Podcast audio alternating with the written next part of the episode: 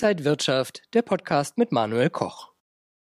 Das R-Wort ist in aller Munde. R wie Rezession. Sind wir schon mittendrin? Kommt sie noch oder können wir sie sogar verhindern?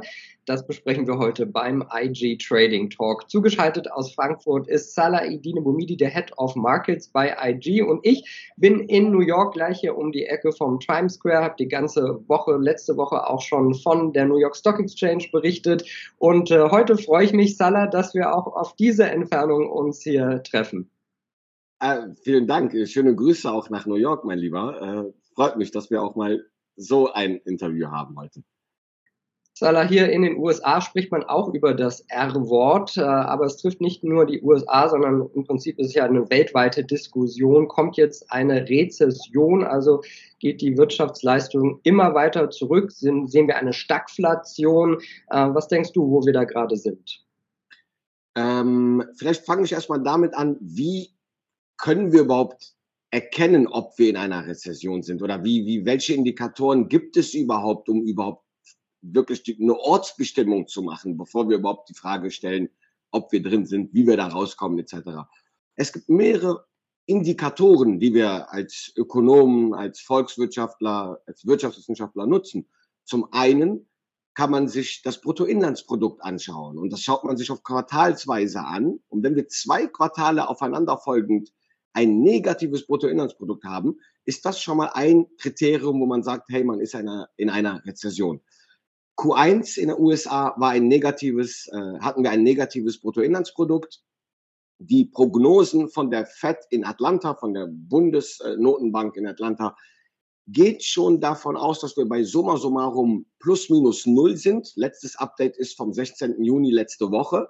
Bedeutet, dass wir durchaus jetzt noch Potenzial haben im, bei der äh, Lesung des äh, GPBs, des Bruttoinlandsproduktes, dass wir da ein negatives Bruttoinlandsprodukt vorweisen und dementsprechend zwei Quartale aufeinanderfolgend ein negatives ähm, Bruttoinlandsprodukt haben und ergo in einer Rezession sind.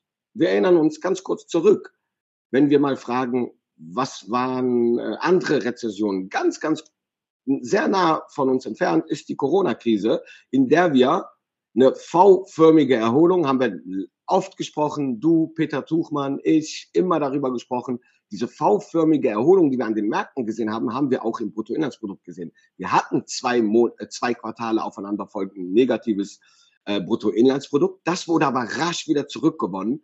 Das heißt, eine Rezession grundsätzlich, auch aus dieser Indikation, wenn man sich das historisch anschaut, die dauern nicht lange, ja, also zum Glück. 18 Monate war mal zur Lehman Brothers Pleite, hatten wir 18 Monate, eineinhalb Jahre eine Rezession. Äh, Corona waren eigentlich nur zwei Quartale aufeinanderfolgend, also fast drei, sechs Monate. Ähm, man geht so im Schnitt von 18 Monaten aus. Das schon mal vorweg. Das ist jetzt ein Kriterium. Es gibt aber auch andere Kriterien, Manuel, die man durchaus äh, in Betracht ziehen sollte. Komischerweise sage ich, ausdrücklich komischerweise, wenn die Arbeitsmärkte in einer super guten Lage sind, wie wir es aktuell weltweit in Industrieländern sehen, wenn wir in einer Vollbeschäftigung sind, Vollbeschäftigung nicht so verstehen, dass jeder in Lohn und Brot ist, sondern wenn man drei Prozent Arbeitslosenquote, vier Prozent Arbeitslosenquote hat, dann gehen wir in der Ökonomie davon aus, dass man voll beschäftigt ist. Es gibt immer Gründe, warum einige Leute nicht arbeiten, weil sie es nicht brauchen, weil sie andere Hobbys haben, weil sie Arbeit nicht mögen. Ne? Deswegen haben wir dann vielleicht Vollbeschäftigung auch schon bei drei Prozent. Wenn die Arbeitsmärkte in diesem Niveau sich befinden, haben wir ganz oft das als Indikator sehen können, dass ab dann die Arbeitslosenquoten gestiegen sind oder beziehungsweise umgekehrt, dass das ganz oft so ein Vorindikator für eine bald sich abzeichnende Rezession ist. Arbeitsmärkte sind gerade in Top-Zuständen. Wir sehen aber auch, dass erste zum Beispiel Tech-Betriebe, weil wir eine Rotation gerade sehen in Richtung Value, schon langsam Wachstumsunternehmen, die auch Zinserhöhungen, die durch die Zinserhöhungen bald natürlich ein bisschen mehr unter Druck kommt, schon leicht anfangen und Leute rauszu äh, zu kündigen, nicht weiter Arbeitsplätze aufzubauen. Das heißt, wir erreichen schon dieses Niveau, wo es langsam mehr in Richtung steigende Arbeitslosenquoten geht. Das ist oft ein Vorläufer, den man durchaus erkennt. Also zu dem Thema Bruttoinlandsprodukt kommt der Arbeitsmarkt durchaus dazu. Schauen wir uns das Konsumentenvertrauen oder die Zufriedenheit von Konsumenten an, die ist seit 2021 schon in einem Abwärtstrend und setzt einen Abwärtstrend aktuell gerade fort. Kredite beziehungsweise ähm, Immobilienmärkte sehen, sind auch auf sehr hohen Niveaus, die langsam sich abzeichnen, ein wenig abzukühlen. Konsumentenkredite in den USA gehen auch zurück. Das heißt, die Kreditkarte wird nicht so oft genutzt, wie wir es eigentlich normalerweise vorher äh, sehen. All diese kleinen Handvoll Indikatoren zeichnen eigentlich ab, Manuel, dass wir uns in Richtung einer Rezession äh, gleiten. Ich würde sogar sagen, wir sind schon in einer leichten, milden Anfangsphase einer Rezession und das wird sich durchaus weiter erhärten. Und das ist ja das Problem der Notenbanken. Die Inflation ist relativ hoch man könnte jetzt immer meinen, das hören wir immer, ja, einfach Zinsen erhöhen, dann haben wir das kompensiert. So leicht ist das Leben leider nicht. Dann kann du und ich auch einfach Notenbanker werden. Dann ist das keine große Kunst. Das ist leider immer so ein ja, Fingerspitzengefühl muss man dafür haben. Das ist ganz klar.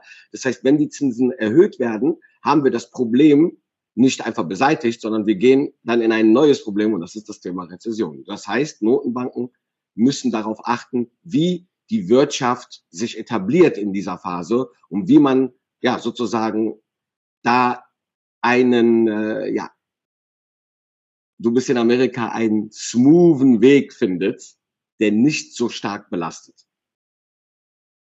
Ja, das ist ja die große Frage, äh, ob das der richtige Weg ist, den die Notenbanken gehen, ob es das richtige Timing ist und so weiter. Äh, die Amerikaner übrigens, die greifen vielleicht ein bisschen weniger zur Kreditkarte. Ich helfe hier der Wirtschaft aber sehr mit meiner Kreditkarte, dass alles am Laufen bleibt. Nur das mal dazu. Ähm, äh, wenn wir jetzt in der Anfangsphase einer Rezession sind. Da gibt es ja auch immer Gewinner und Verlierer. Kann man das auch für den Aktienmarkt schon sehen? Zeichnet sich das schon deutlicher ab?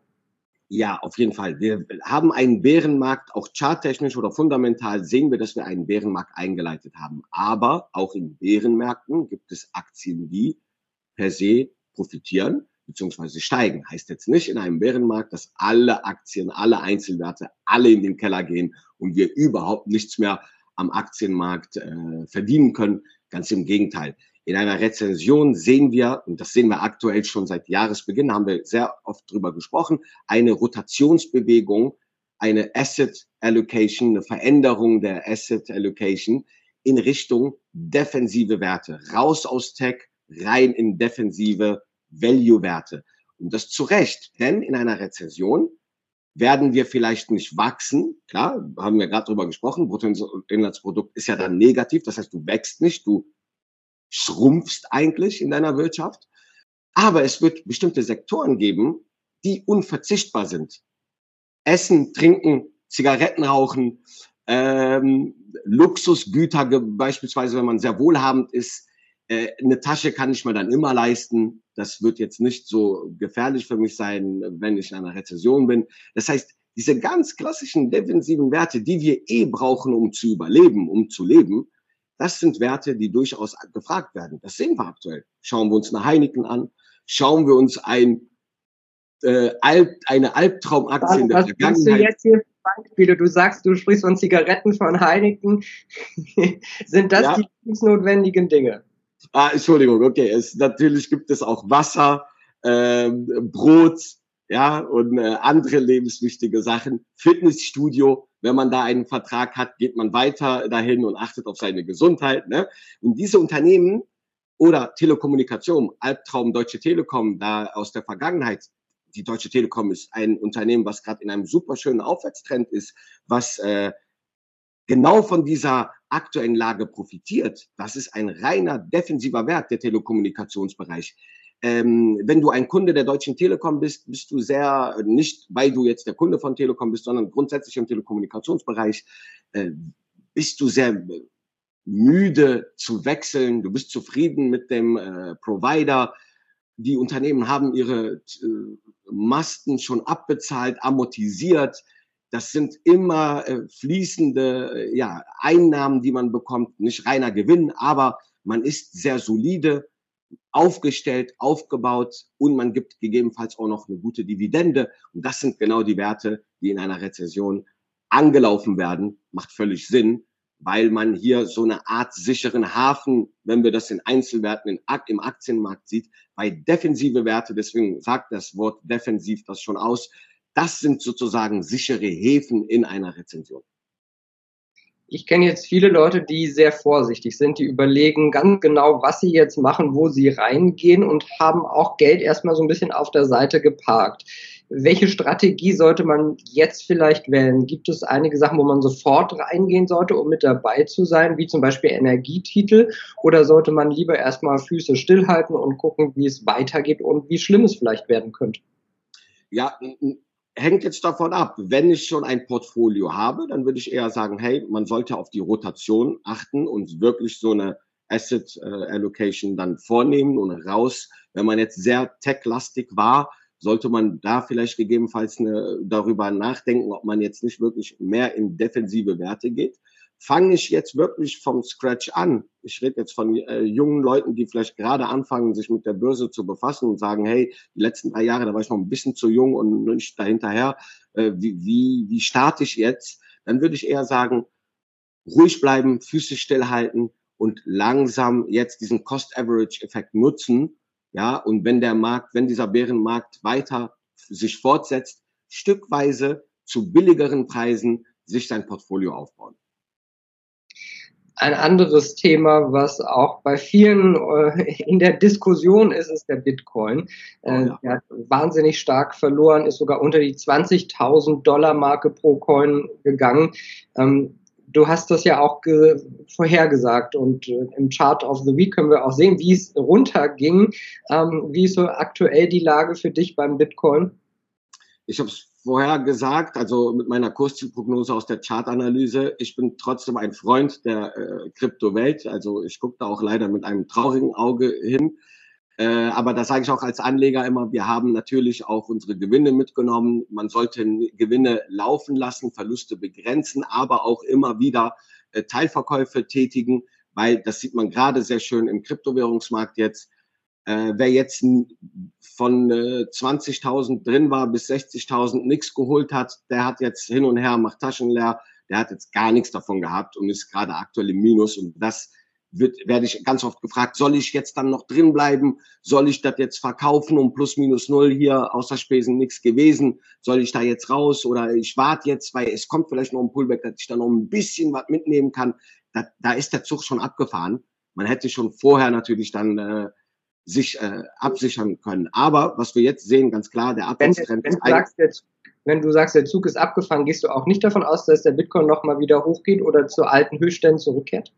äh, aber nicht in den nächsten zwei, drei Monaten. Ich rede, ich gehe davon eher aus, vielleicht in dem, im nächsten Jahrzehnt, dass wir vielleicht sogar noch höhere Stände sehen als die 60.000. Aktuell haben wir den Abwärtstrend eingeleitet. Wir haben leider die 28.000 US-Dollar-Marke nachhaltig nach unten abgegeben, haben sogar mein erstes Kursziel bei 19.000 Dollar erreicht. Aktuell konsolidieren wir, wie du schon gesagt hast, um die 20.000 US-Dollar herum. Ich kann mir vorstellen, dass wir in Kürze vielleicht einen Pullback in Richtung 24, gar 28 sehen, der aber nicht, der aber scheitern wird und wieder einen neuen Abwärtstrend einleitet, sozusagen ein tieferes Tief projizieren kann. Ich gehe sogar davon aus, dass wir ab jetzt ist die Fallhöhe nämlich hoch. So wie wir nach oben gestiegen sind von 10 einfach mal nach 20, können wir jetzt genau die andere Seite der Medaille sehen. Und ich kann mir durchaus vorstellen, dass wir 10 sogar drei bis 4.000 US-Dollar in den nächsten Monaten oder im nächsten, bis im nächsten Jahr durchaus sehen können. Äh, aber ich schreibe im wahrsten Sinne des Wortes Kryptowährungswelt nicht ab und den Bitcoin schon mal gar nicht. Wir wissen als Trader und als äh, Marktteilnehmer wie du, Manuel, wir, wir haben Bärenmärkte, wir haben Bullenmärkte, das sind Zyklen. Ja, 2017 haben Leute auch den Bitcoin schon abgeschrieben und gesagt, dieser Scam ist jetzt vorbei. Das geht gegen Null. Was haben wir gesehen? Ganz im Gegenteil. Der Glaube wurde noch stärker. Institutionelle Anleger sind nur sogar in diesen Markt eingetreten. Und wir haben sogar vor paar Monaten noch eine 60.000 vor dem Komma gesehen. Gell?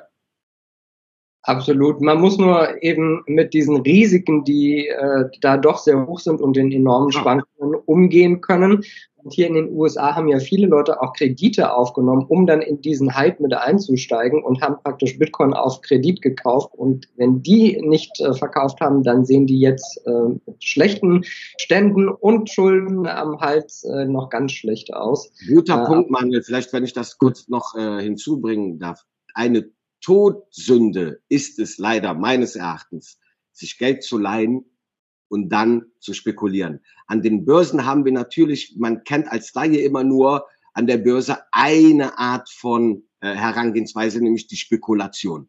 Wenn ich mir Kredite nehme, um damit zu spekulieren, sehe ich das als eine Todsünde. Wir haben natürlich noch zwei andere Arten, äh, wie man an der Börse Geld verdient, nämlich indem ich mich absichere oder ich interessante Arbitrage-Strategien habe. Können wir gerne auch mal drüber sprechen, aber ich würde jeden, das ist jetzt meine Empfehlung, raten, niemals sich Geld zu leihen, um dann zu spekulieren. In ganz salopp gesagt, ich gehe doch nicht mir 1000 Euro bei einer Bank leihen, um dann im Roulette die zu verzocken. Ja, das kann dann ganz schnell äh, einen, einen, einen Rattenschwanz auslösen, wo man so sehr unter Druck gerät, dass das dann ja. keinen Spaß mehr macht, an der Börse aktiv zu sein. Absolut. Und den Spaß wollen wir ja auch niemanden wegnehmen. Absolut, ganz genau, denn äh, wenn man so ein paar Sachen im Auge hat, dann ist Börse äh, gar nicht so schwierig vielleicht und äh, macht Spaß und ist äh, ein schöner Beruf und oder ein schönes Hobby für einige. Also das wollen wir auf jeden Fall erhalten. Salah, danke dir für heute. Haben wir wieder viel besprochen. Danke dir nach Frankfurt. Ich danke dir. Schöne Grüße nach New York und äh, ich sehe dich dann bald auch wieder hier in äh, Berlin oder Frankfurt. Ganz genau. Und Ihnen, liebe Zuschauer, danke fürs Interesse am IG Trading Talk. Mehr Infos gibt's noch auf IG.com. Bleiben Sie gesund und munter. Alles Gute und bis bald. Und wenn euch diese Sendung gefallen hat, dann abonniert gerne den Podcast von Inside Wirtschaft und gebt uns ein Like.